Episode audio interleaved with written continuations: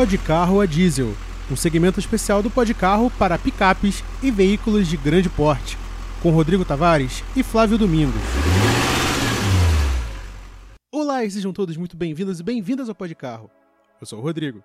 E no programa de hoje, como você já pôde ouvir pelo castanhado ao ligar ao dar play neste programa, você já sabe que se trata de mais um Pode Carro Diesel, o segmento do programa onde a gente traz para você as notícias, as curiosidades sobre o mundo do diesel, comerciais leves, pesados, caminhonetes, no futuro talvez até automóveis, por que não? Eu acho que é sempre muito benéfico a gente trazer tudo relacionado a este que um dia foi o combustível mais barato do país, hoje em dia nem isso mais a gente pode dizer.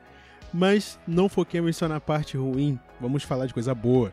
E falando de coisa boa, é por isso que a gente está aqui hoje com uma única pessoa que ainda tem paciência para não só investir nessa tecnologia que praticamente está querendo se extinguir do mundo, mas o cara não satisfeito com isso foi lá e meteu um técnico em cima disso para provar que realmente sabe do que está falando e ainda por cima é o nosso diretor artístico do grupo Pode Carro de Comunicação e meu dileto amigo Flávio Domingos. É isso aí, meu amigo. Mil e uma utilidade. Estamos aqui mais uma vez para falar sobre diesel de novo, né?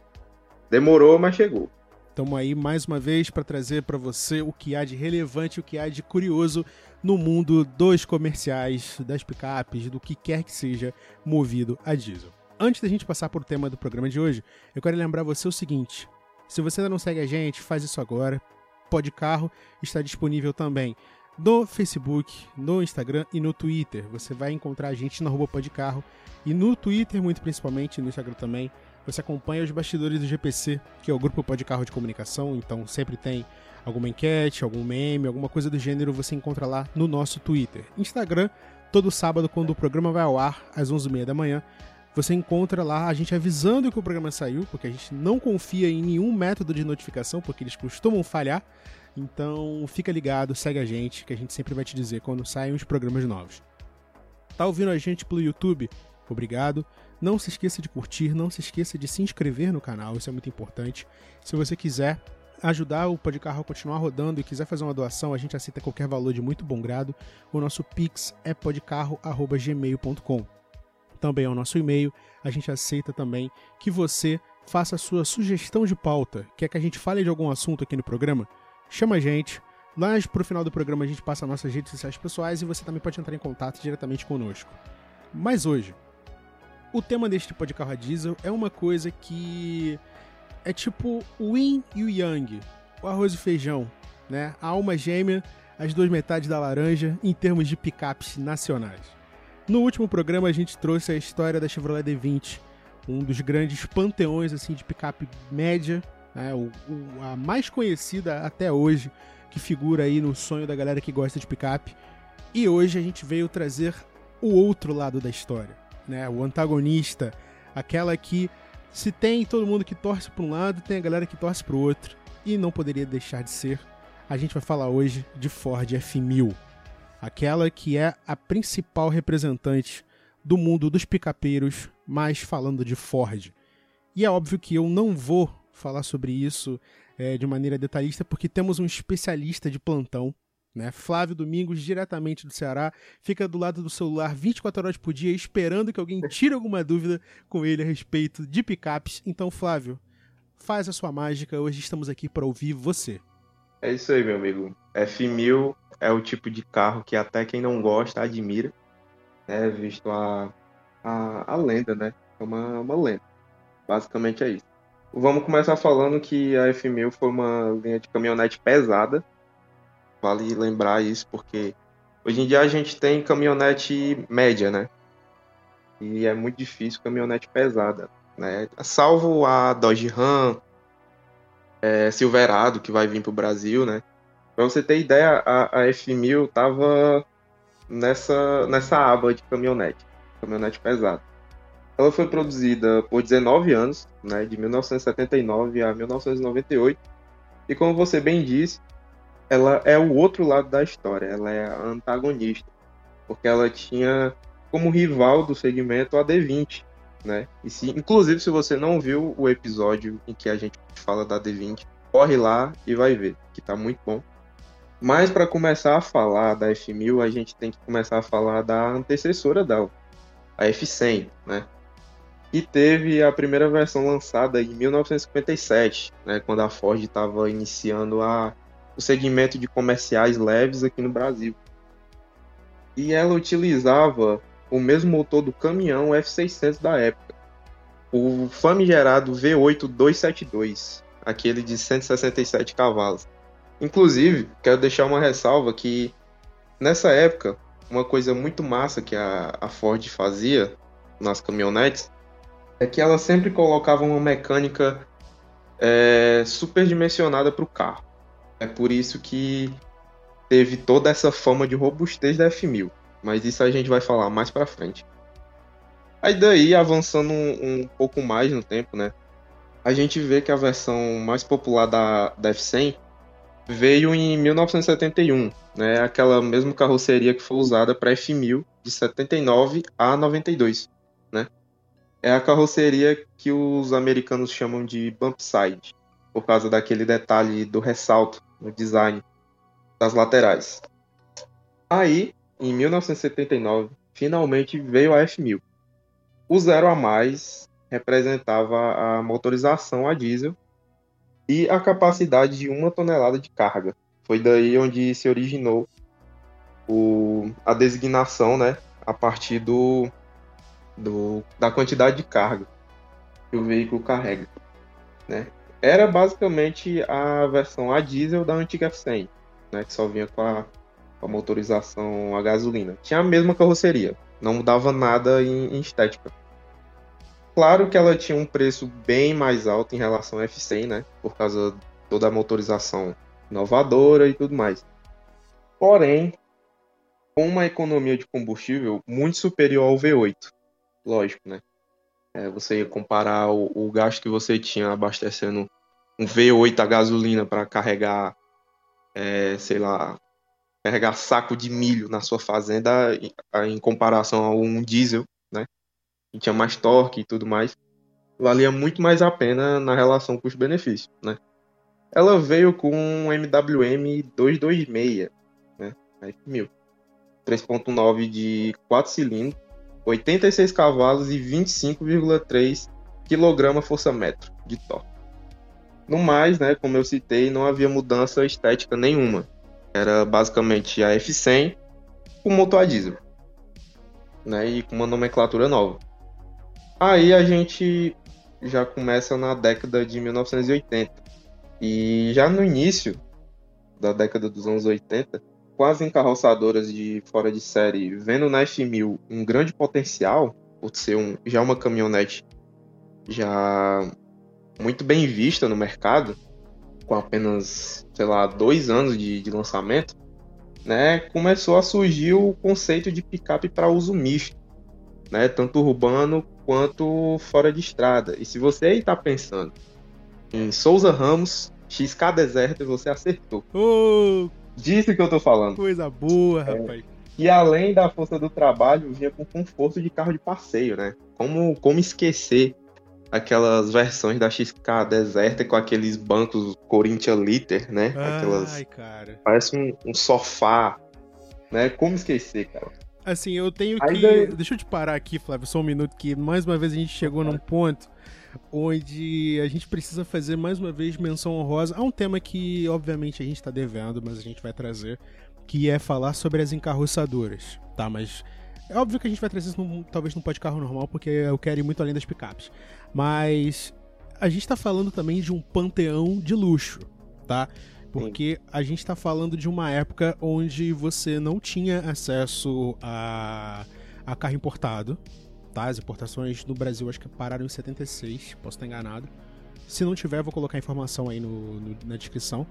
E para você ter qualquer referencial do que seria, por exemplo, nos Estados Unidos uma um Ford Bronco, uma, uma Blazer K5 ou qualquer coisa minimamente voltada para qualquer sinal de conforto, você tinha que embarcar direto nas encarroçadoras. Ali um exemplo muito bom que o Flávio citou que é uma coisa que não, é, não tinha nem tanto a ver com um carroçador, mas que é uma coisa que a Chrysler fazia muito nos anos 70, não no Brasil, mas lá fora, que era chamado Corinthian Leather, que era usado. Era até feita propaganda pelo Ricardo Montalban.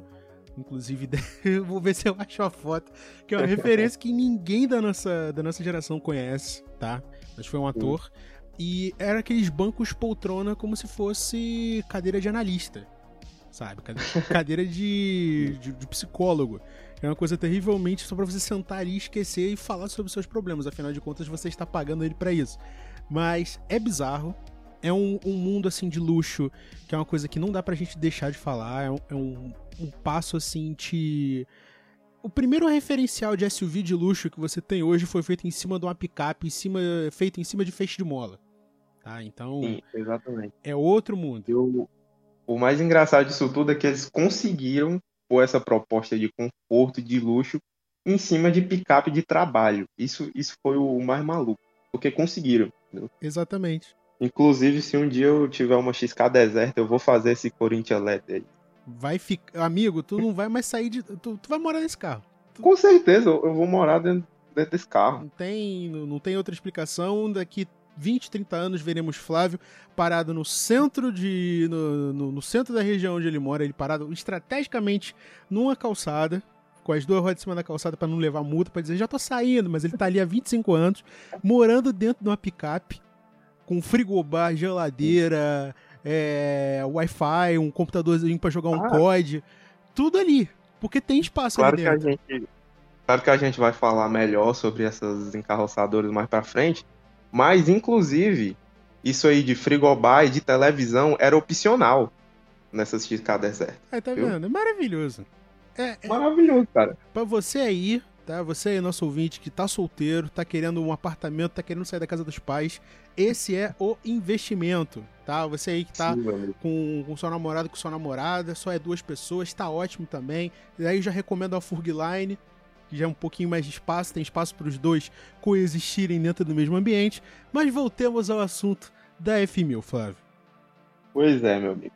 Enfim, ainda em 1980, a Ford lançou o caminhão F2000, né, que vinha com o mesmo motor da, da F1000, mas com capacidade de carga para 2 toneladas. Olha o que eu falei de eles colocarem motor superdimensionado nas caminhonetes. É o mesmo motor usado no caminhão, entendeu? Aí completou-se, né, juntamente com o caminhão F4000, que também usava o mesmo motor da F1000, Jesus, a, linha de, a linha de comerciais da Ford. Então a gente tinha na época, no início dos anos 80, a F100 com capacidade de carga de 650, 660 quilos, a F1000 para capacidade de carga de 1 tonelada, o F2000 para capacidade de carga de 2.010 quilos e a F4000 com capacidade de carga para 3.556 quilos. Tudo isso usando o mesmo motor. Só para você entender a sacada. Aí a gente avança mais um pouco, né? Em 1985, a F1000 já fazia bastante sucesso. Enquanto isso, a D20 era lançada pela Chevrolet, aquilo que a gente falou no episódio passado? Substituindo a D10. E nesse meio tempo, teve aquela era dos carros a álcool. Olha só, essa era sempre vai acontecer, cara. Sempre vai acontecer da gente falar disso aqui. Porque totalmente atrelado a tudo que a gente for falar de história automotiva aqui, cara. Então, foi aí que a Ford decidiu lançar a nova versão da F1000, a F1000A, que inclusive é raríssima hoje em dia. Por que, que será, vinha com né? motor Falcon, pois é, que vinha com motor Falcon argentino, né? O mesmo motor que você vira e mexe, vê aí pelos vídeos do, do Instagram, aqueles motor girador que os argentinos montam, é o mesmo motor, é o Falcon 3.6, 6 cilindros a álcool que mais tarde vai vir na versão gasolina, né? Mas até então era álcool. Né? Então, né? Aí, deixa eu só te interromper de novo. É, então você está querendo me dizer que esse motor 3.6 a álcool, que, que viria a gasolina depois, é o mesmo motor usado naquele sedã argentino longevo pra cacete, o, o Ford Falcon, o mesmo motor, no, daquele carro. Exatamente, daquele carro. Gente. Botaram na F1000. Aqui, olha assim, é, pra, pra, quem não, pra quem não conhece, tá? O, o, Ford Falcon, ele foi o veículo da Ford na Argentina mais longevo possível. Tipo, ele teve, se eu não me engano, a mesma vida útil do Opala, em termos de, de comparação, porque a gente tá falando de dois sedãs e tal. E se eu não me engano, o Falcon morreu ali em 91 também. Então a gente tá falando de um carro que vem desde os anos 60 e teve o mesmo motor do início ao final.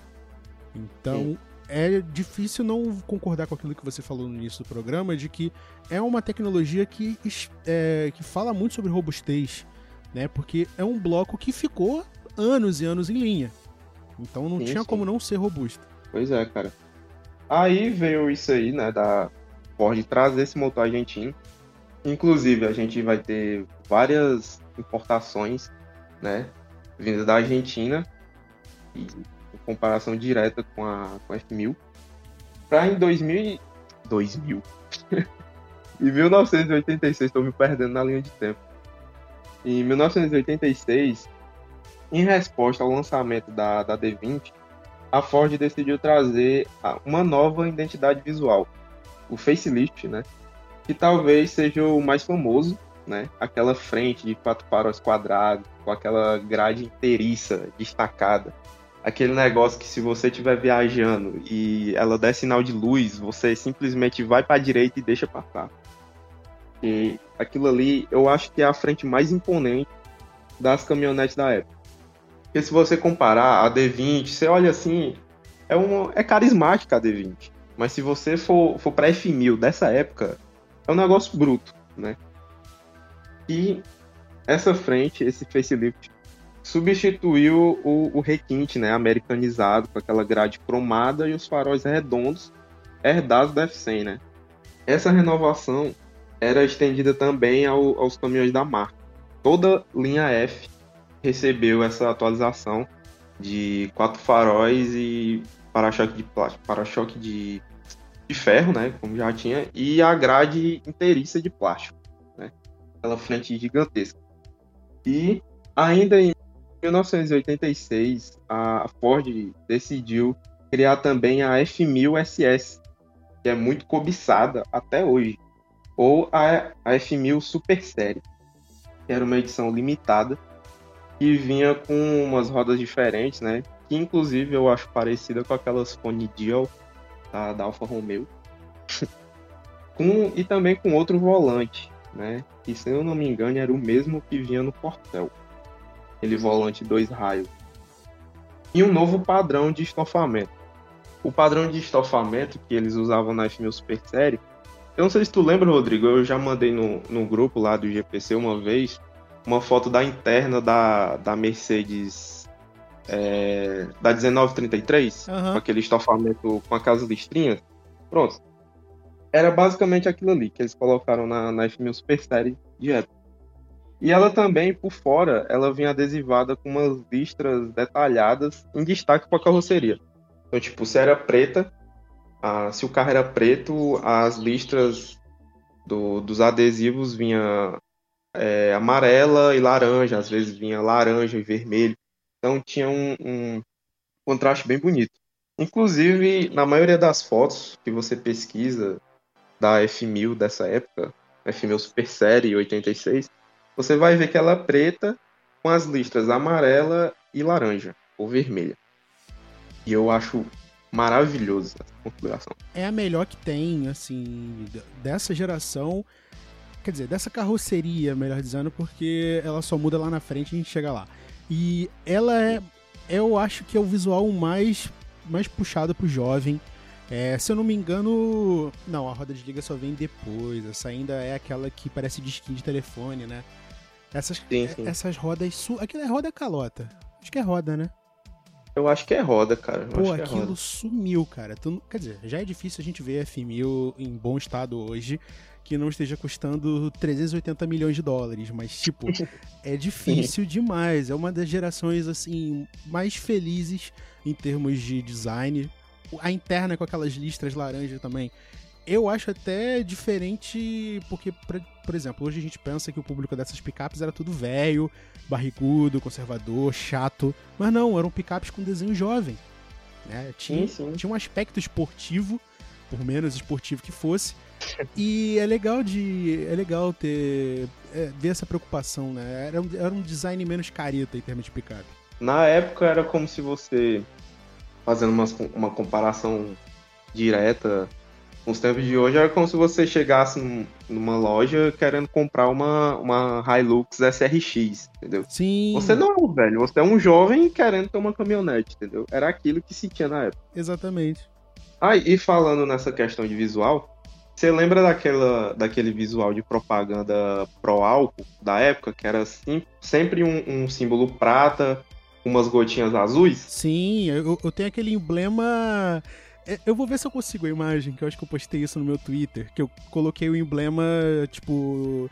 Era o do. Era o emblema do Landau a álcool, tá? Ali do, do início dos anos 80. Só que eu coloquei mate, porque é literalmente a única coisa que eu bebo eu vou ver se eu coloco a imagem para vocês. Galera do podcast já sabe qual é o, qual é o esquema. Mas fala aí, Flávio. Enfim, a, a F1000A, que era a F1000A álcool, né, que eu falei, a maioria saiu prata com o adesivo na lateral, que é as listrinhas, em tons de azul. Então, era uma alusão direta a esse símbolo. Eu achei muito massa muito que fizeram. Aí, a gente tava em 1986, né? Aí avançando um pouco, chegamos em, na década de 90. Em 1990, a Ford inovou lançando a F1000 Turbo. Então, de 79 a 1989, a gente só teve F1000 aspirada. E assim, a picape se tornou a primeira caminhonete nacional com motor turbo diesel de fábrica. Então, inovou bastante nesse quesito, né? E até então era um recurso caro de se trazer, né? Embora toda a eficiência que trouxesse, né? E agora ela utilizava um MWM 229, antes era o 226, né? Agora é um 229 turbo que entregava 119 cavalos e 37 kg de torque. Uma melhora, né, significativa em relação ao, ao antigo desempenho né, da F1000 aspirada, que era de 86 cavalos e 25,3 kgfm de torque, né, como eu havia falado. E ela veio ainda com um, um visual diferenciado, né? Com roda de liga. Em 90, a F1000 Turbo saiu com aquelas rodas de liga, e particularmente eu acho parecida com as rodas da, da Hilux, né, de 2012 a 2015, aquelas rodinhas raiadas e tal. Eu acho bem parecido. E ela veio com farol de milha, Santo Antônio e moldura externa, aquela que fica ao redor do, do da grade, né? Da F1000. Veio pintada na cor do carro e a grade principal veio pintada de cinza. Então fica mais um, um mais um quesito de imponência pro carro, né? E um novo layout de adesivo. Né? Antigamente a gente tinha aquelas listinhas mais acima daquele vinco que eu tinha falado, né? Daquele ressalto na lateral. Agora ela vem embaixo, né? Passando ali por cima do paralama e tal. Sempre uma listra, como é que chama? É, em degradê, né? Com cores em degradê, então é muito massa. Aí em 92, né? A gente tem toda a linha F renovada, né? Eles aposentam a carroceria Bumpside, né? Que eu havia dito e vem com outra carroceria acompanhando o estilo americano de 1987, né? É, aquele estilo da F-150, que era a caminhonete de entrada da época, né? Veio com um design mais quadrado, assim dizer, né? Com os faróis retangulares, uma grade um pouco menor. Na minha opinião, essa geração ela ficou um pouco menos imponente, assim, daquela cara da, da F1000, né? Mas também acho bonito. E as mudanças não foram só estéticas, tá? Ela veio com freio a disco ventilado na frente e amortecedores a gás. Olha só, não era tudo feito de mola, tá vendo? Luxo. Luxo, simplesmente. Trabalhar no conforto. Eu acho, Rodrigo, que inclusive foi por isso que eles conseguiram é, fazer ainda mais a proposta de conforto, né? Devido àquela. as encarroçadoras, né? No caso. Devido a essas, essas melhorias aí Ela, ela, se, ela- ela se tornou um veículo mais citadino, né? Mais urbano, então ela é mais fa- era mais dócil de lidar. Assim, eu tô falando em comparação com a D20, tá? A gente tá falando Sim, de, sim, duas, de duas picapes que eram voltadas pro trabalho, mas pelo menos o que eu vejo, imagino que o Flávio veja também, é que as duas elas tinham destinos diferentes. As duas eram boas carrocerias para serem transformadas, mas assim, a maioria esmagadora de picape transformada que a gente vê hoje, as que sobraram, a grande maioria é F1000. Sabe? Sim, com certeza, mano. Eu vejo, por exemplo, eu vejo, por exemplo, eu tiro isso muito pela história do meu pai. Meu pai trabalhou numa época com uma F1000, né, que era do chefe dele, e ele falava o tempo todo de que era um carro, ele precisava fazer grandes viagens, então ele dormia no carro.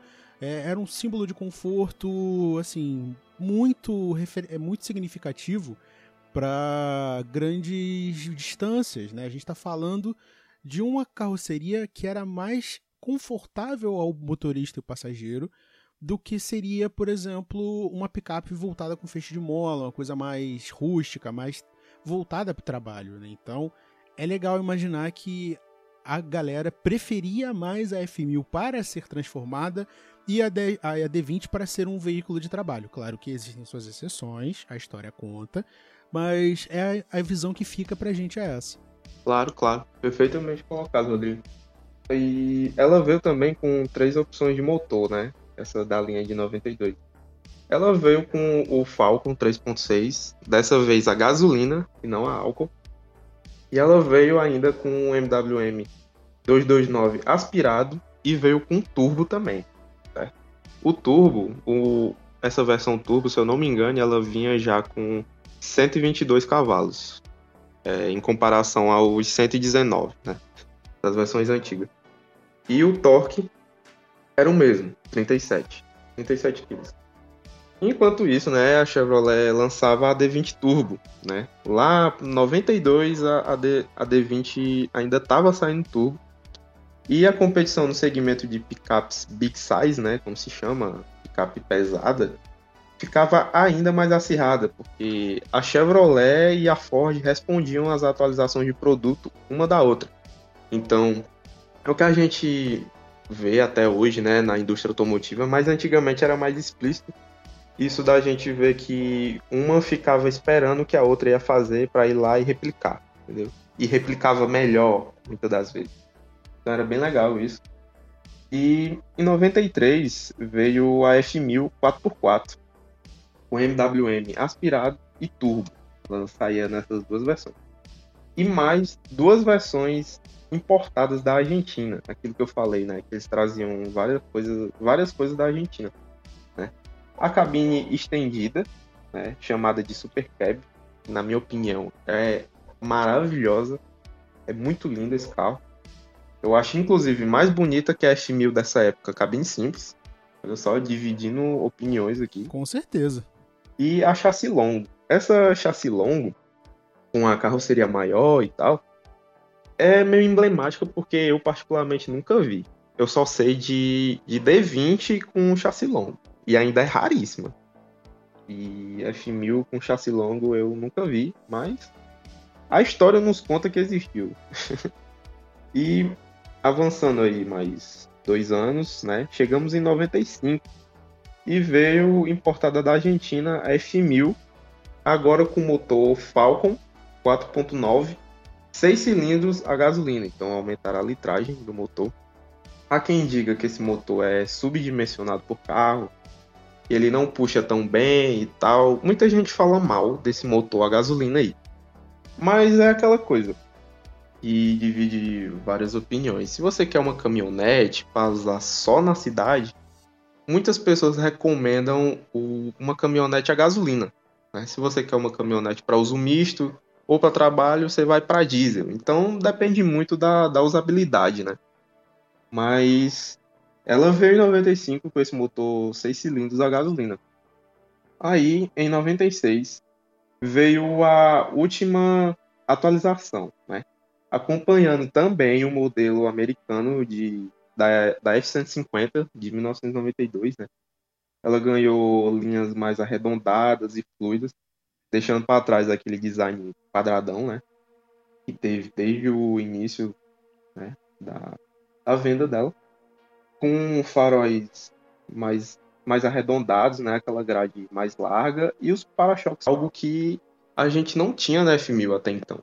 É, muita gente, hoje em dia, importa é, peça da, da F-150, né? Que a F-150 veio com tudo cromado, né? Americano tem esse negócio com cromado.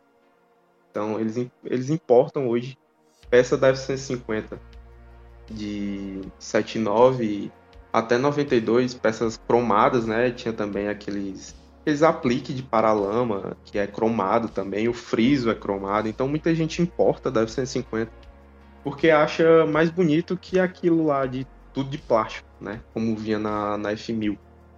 Mas em 96, em 96? É, 96, ela veio com esses detalhes cromados, né? Acompanhando o, o estilo americano. E ela veio também com alguns opcionais. Atração 4x2 ou 4x4. Inclusive é raro de se ver F1000 4x4. Eu vejo mais 4x2. E ela veio cabine simples ou super cab né? cabine estendida. E ela também tinha opcional de ABS nas rodas dianteiras, coluna de direção ajustável, certo?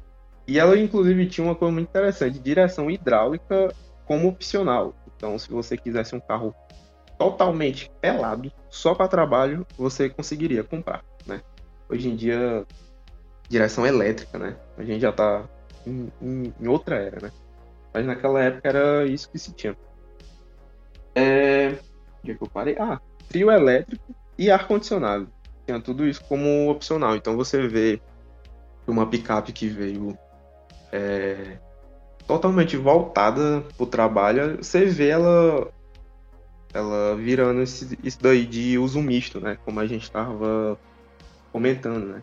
Então tinha todas essas regalias como opcional aí e se você quisesse um carro robusto simplesmente para trabalho, você também conseguia, né? Como o caso que eu citei agora há pouco da direção hidráulica como opcional.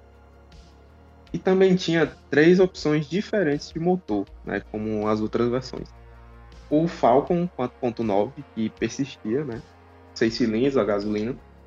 Agora ela veio com MWM X10, né? O MWM Série 10, abandonou a, a série 229. Veio o Turbo Diesel, né? Veio o emblemático, que eu vou falar agora sobre ele. O Maxion 2.5 Turbo Diesel de 115 cavalos e 27 kg de torque. Assim, esse motor ele é meio emblemático, ele divide várias e várias opiniões, porque esse motor Maxion 2.5, ele chegou no Brasil com a Defender, né? A Defender 110 e a Defender 90. Então muita gente fala bem desse motor. É... Ah, ela veio na Discovery também, né? A Discovery TDI. Discovery 1. Muita gente fala bem dela aplicada nas Land Rover, que é um, um veículo, claro, muita gente usa para expedição, para off-road, mas você fala de Land Rover, você pensa em luxo e conforto. Então muita gente pega Land Rover dessa época até hoje para passear, né? Então muita gente fala bem desse motor porque é econômico e tal. Só que pensa aqui comigo, Rodrigo. Você, dono de F1000, você tem uma F1000 lá 93, acostumado com aquele motor super dimensionado que você bota 3 toneladas, bota carga de caminhão e ela leva tranquilamente. Você vê lá 2.5, é mais manca? É, mas você vê que é mais barato e tal, você decide pegar na troca uma F1000 0 km 2.5. Você quer usar o mesmo regime de carga, de colocar duas, três toneladas, e ela não leva. Aí você imagina o, o, o pensamento do, do cara que era dono de F1000 na época que fez isso. Que é, vários professores meus do Senai que viveram essa época, eles viram isso de perto, né? Muitos colegas, até familiares, que fizeram isso. Pegaram sua F1000 lá, MWM, e trocaram pela F1000 HSD, né? Que é a sigla designada às F1000 que saiu com 2.5.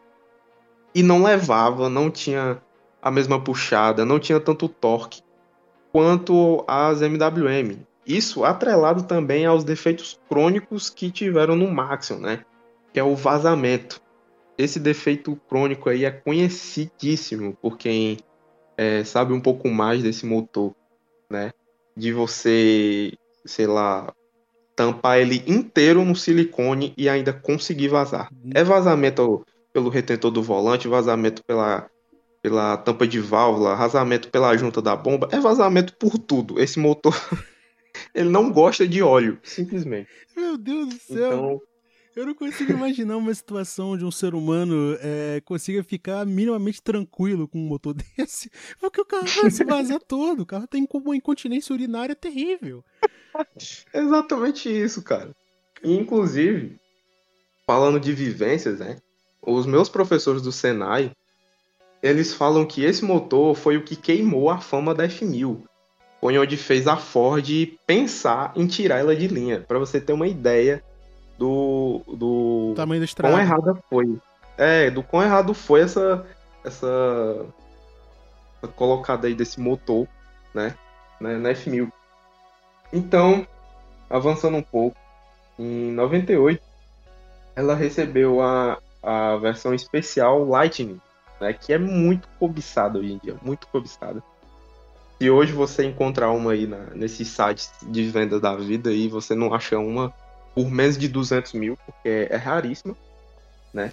E ela foi inspirada, claro, na versão que já existia na F-150 desde o início dos anos 90, lá nos, nos Estados Unidos. Só que, né, a gente tá falando, comparando a mesma carroceria, a mesma versão. Só que lá nos Estados Unidos a F-150 Lightning saía com V8, saía muito preparada, aquela coisa toda. Aqui ela saiu com 4.9. Gasolina, 6 cilindros. Mesmíssima coisa, né? Sim, cara. Então, basicamente foi só mudanças estéticas, né? Porque ela vinha com a grade e o para-choque na cor da carroceria, né? Tinha aquele adesivozinho lá na carroceria, lá na caçamba, aliás, né? aquele adesivo escrito Lightning em azul e roxo, se eu não me engano. Então é um contraste legal.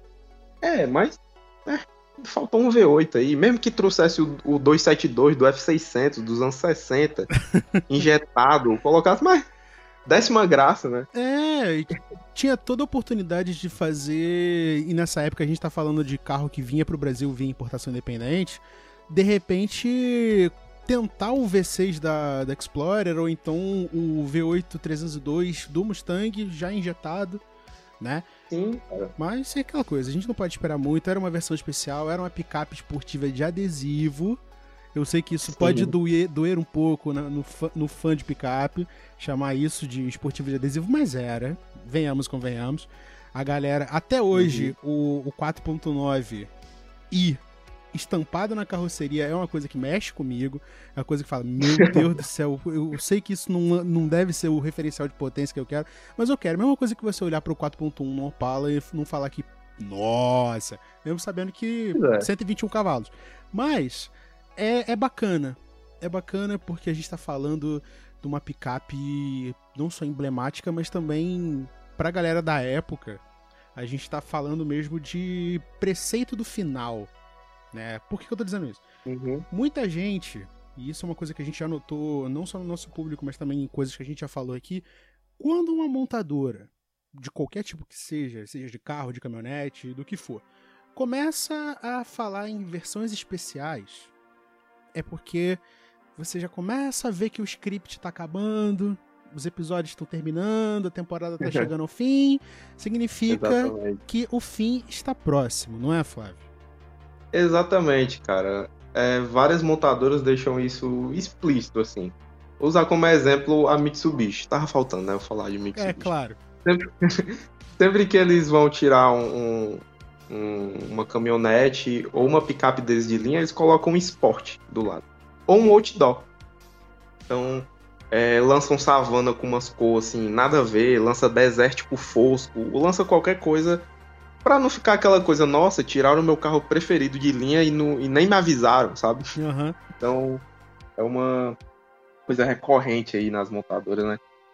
E para dizer que a Lightning não tinha nada de nada, né? Ela vinha com os vidros verdes e as rodas de alumínio diamantadas, né?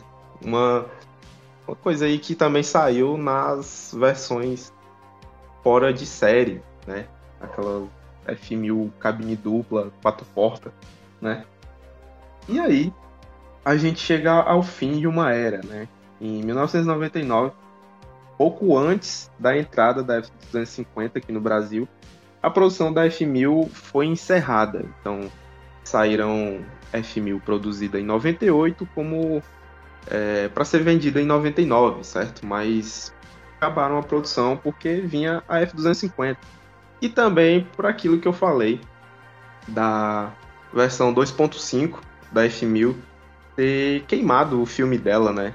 De o pessoal ter olhado assim com aversão até a F1000, né? Pra você ver como um legado aí de 19 anos pode ter sido arruinado, né? Vamos dizer assim, na época, é, por uma motorização, uma escolha mal feita, né?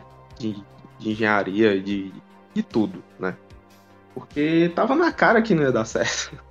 Pelo menos lançasse um, um, sei lá, se eles tivessem trazido a Ford Bronco dessa época, porque a Ford Bronco americana dessa época saiu com a mesma frente dessa F1000, da última F1000 aí se eles tivessem trazido essa, essa Ford Bronco com esse motor 2.5, com certeza teria a mesma fama da Defender, né?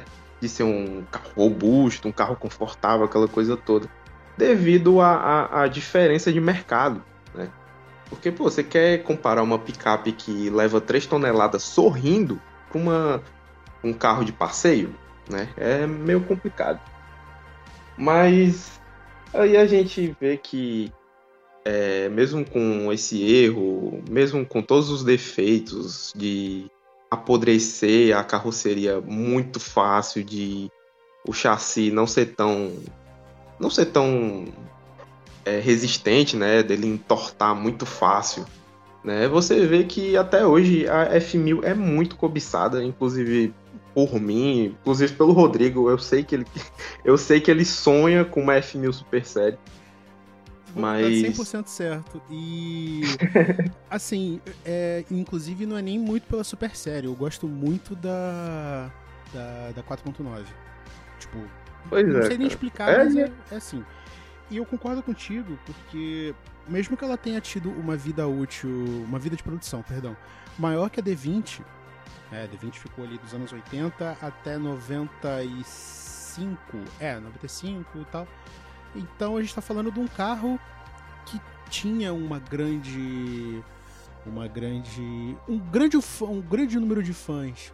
Né? A galera das encarroçadoras, a galera que queria um trabalho pesado e não tava afim de GM e tal. E tipo, ela, ela, ela fez história, isso é inegável, mas a gente sabe que nada pode assim, nenhum grande estrago pode ser combatido uma vez que ele já foi, ele já se fez visível, né?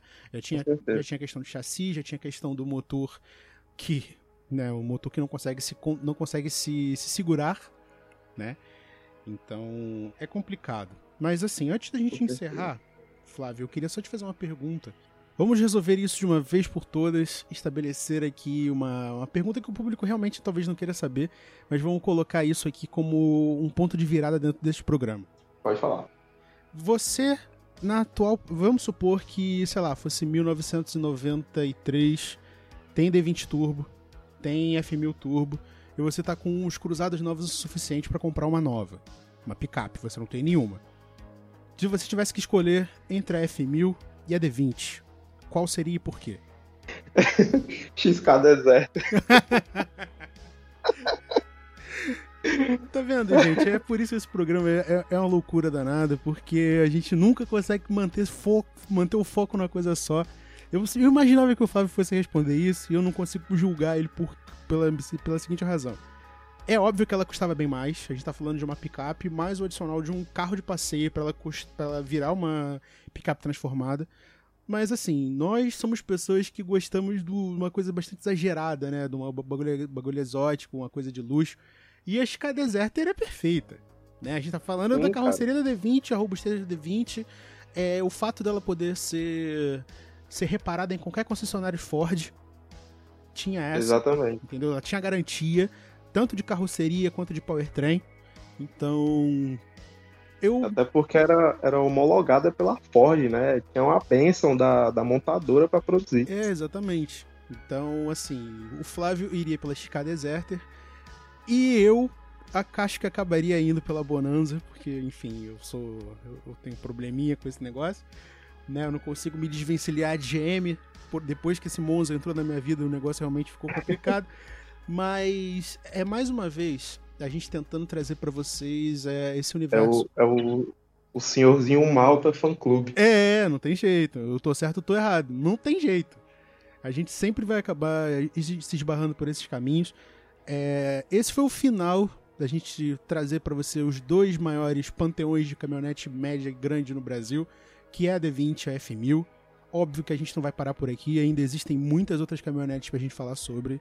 É, a, gente, a gente ainda vai falar de S10, a gente vai falar até da Saveiro a diesel, que foi uma coisa bastante. É, bastante peculiar ali nos anos 80, mas que existiu. E, enfim. Sim, sim. Tem o episódio sobre Mitsubishi, que inclusive eu vou até trazer o Maurício para falar também, porque ele é o mais interessado nisso do programa inteiro. E Flávio, mais uma vez, obrigado por trazer mais uma vez esse mundo disponível das caminhonetes a diesel. E esse é o momento onde você dá as suas redes sociais, fala um pouco do seu trabalho e também dá o seu salve. Vai que é tua. É isso aí, meu amigo. Eu que agradeço, né? Por mais uma vez eu estar tá aqui falando também do que eu gosto, né? Esse segmento. E com certeza virão muitos e muitos episódios aí pela frente, como você mesmo citou. E além de estudar mecânica, de gostar de carro, aquela coisa toda, eu sou desenhista, ilustrador, eu faço de tudo relacionado à arte. Só não canto, não danço e não faço música. Mas o resto manda para nós que eu faço. E eventualmente eu posto nas minhas redes sociais alguns dos meus trabalhos, né? Tanto no Twitter quanto no Instagram. Então você pode me achar aí pelo Twitter, pelo arroba Flávio Domingos, underline, e no, no, no Instagram, pelo arroba f.flávio, com dois L's, e o meu perfil, né, voltado inteiramente à arte, que é o arroba underline epifônico. E é isso aí, Rodrigo. Bom, sigam o Flávio, acompanhem todas as aventuras e desventuras do diretor artístico do Grupo Pode Carro de Comunicação e do nosso responsável pelo setor a diesel do programa. Não se esqueça de curtir tudo que a gente faz nas redes sociais na Rua Pode Carro. Siga a gente lá também. E se você quiser trocar uma ideia diretamente comigo, o Rodrigo é no arroba THERTLima. Um forte abraço e a gente se vê no próximo Pode Carro a Diesel. Até sábado com mais um Pode Carro. Tchau, tchau. Obrigado por escutar o Pode Carro a Diesel. Fique ligado porque logo estaremos de volta. E não se esqueça de seguir o programa nas redes sociais.